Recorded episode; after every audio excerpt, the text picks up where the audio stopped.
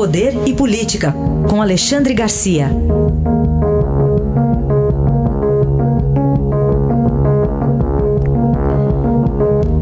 Alexandre, bom dia. Bom dia, Raíssa. Bom dia, Carolina. Olá, bom dia. Vamos ficar na gastronomia como ontem ainda? O jantar da paz, com desculpas. Pois é. Olha, para haver um, uma harmonia entre poderes tem que, tem que ter muita pizza, muito café da manhã, muito jantar. E, e o pior é que é isso mesmo, né?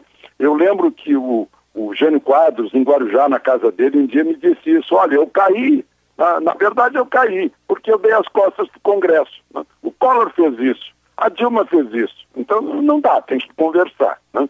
Mas é, foi, foi, um bom dia para o Paulo Guedes, que estava assim, considerado como desprestigiado e tal.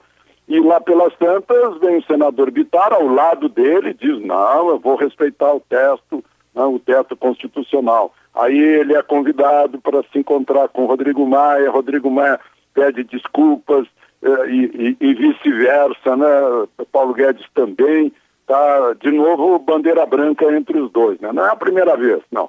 Mas um, um agradecimento eh, um agradecimento uh, precioso que fez o Rodrigo Maia é dizer que uh, a lembrança dele não apaga ao, ao constatar que Paulo Guedes foi a pessoa do governo Bolsonaro que uh, o prestigiou na eleição para a presidência da Câmara. Então, né, por enquanto, está tudo bem entre eles.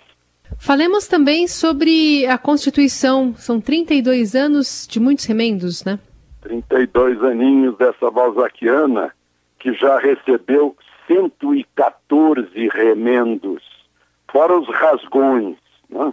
É, julgamento de Dilma, não se obedeceu à Constituição, criação desse, desse inquérito do fim do mundo lá da fake news, não se obedeceu à Constituição, que manda ter Ministério Público nisso, Uh, o Alcolumbre está confiando que não vai se obedecer à Constituição e ele pode ser reeleito. O teto de gastos, o próprio Supremo diz não, pode passar por cima do teto de gastos, ou seja, o Supremo sem precisar de 60% de votos em duas votações na Câmara e no Senado, o Supremo sozinho faz emenda à Constituição. Então, pobre Constituição brasileira, com 32 anos, 114 emendas, né? a Constituição americana tem 232 anos, só sete artigos e 27 emendas, e a lei maior suficiente para a, a nação mais poderosa da Terra, mais rica da Terra, né? uma nação democrática. E, eh, parece aí que o tamanho da Constituição é inversamente proporcional aos, aos seus resultados.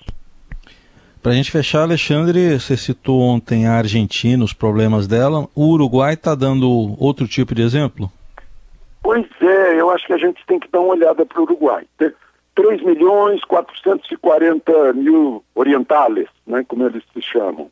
É, e morreram só 47. 47 uruguais morreram durante essa pandemia. E o governo não mandou fechar nada, a não ser a escola, que já reabriu em junho.